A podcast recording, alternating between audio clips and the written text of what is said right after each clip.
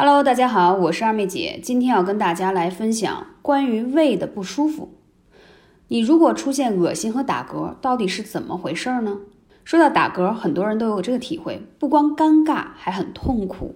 简单的治疗方法，比如喝点温水或者转移一下注意力，都可以起到抑制打嗝的作用。另外，穴位的按摩也有不错的效果。比如脾胃不好的人，一旦出现了恶心、打嗝等情况时候，按摩一下我说的这个穴位，效果非常好。那讲到这里的话，我不得不要强调一个知识点给大家。首先说，我们要了解一下中医养生当中所讲的脾胃。中医五脏中，脾胃属土，在水谷运化、统摄血液等方面发挥着重大的作用。中医所讲的脾胃，相当于现代医学中胃肠消化系统和免疫系统。只有拥有良好的脾胃功能，身体才能正常的运转。只有深入全方位了解了脾胃，你才能在生活中调养好脾胃。有一句古话说的特别好：“古木参天靠树根，生命长青靠脾胃。”那好了，二妹姐要说到按揉的这个穴位呢，就叫气舍穴，它是足阳明胃经上的一个要穴，它具有理气散结的作用，对气逆而导致的打嗝。恶心有较好的缓解作用，它在什么地方呢？位于我们的上胸部锁骨根部的稍中处啊。找不到的话，可以来问二妹姐，微信是幺八三五零四二二九。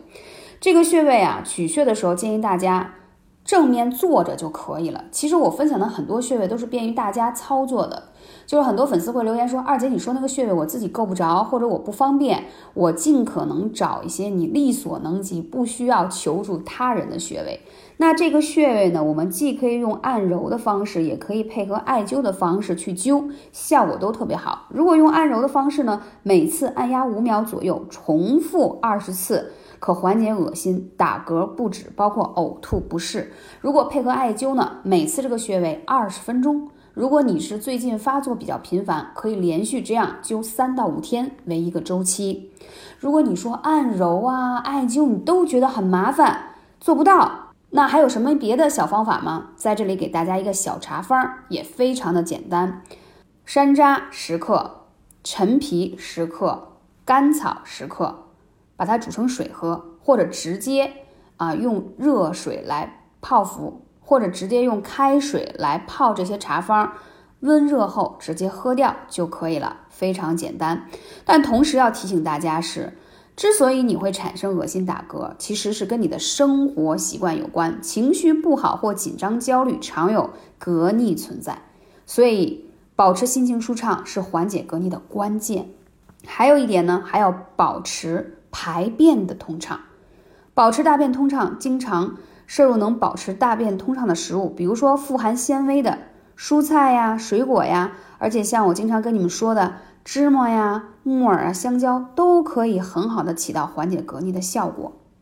最后提醒大家，吃饭一定要细嚼慢咽。如果你本身就爱打嗝的小主呢，就是吃饭莫要着急，细嚼慢咽，放慢你的生活节奏，慢慢调整好你的作息时间，自然而然脾胃就养好，你的。打嗝恶心的状态就得到了很好缓解。